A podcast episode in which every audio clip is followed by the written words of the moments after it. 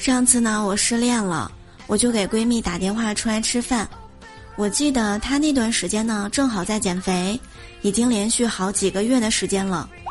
唉，当时的我只想大醉一场，然后呢，就点了很多好吃的，比如这个啤酒鸭、醉螃蟹、红烧猪蹄儿、烧鸡，还有一盘大龙虾。二十串羊肉串，两只烤鱼，不到半个小时，他全吃光了。哎呦喂！当时给我吓的哟，我就问他：“哎，你不是一直在减肥吗？不吃晚饭的吗？这什么操作啊？”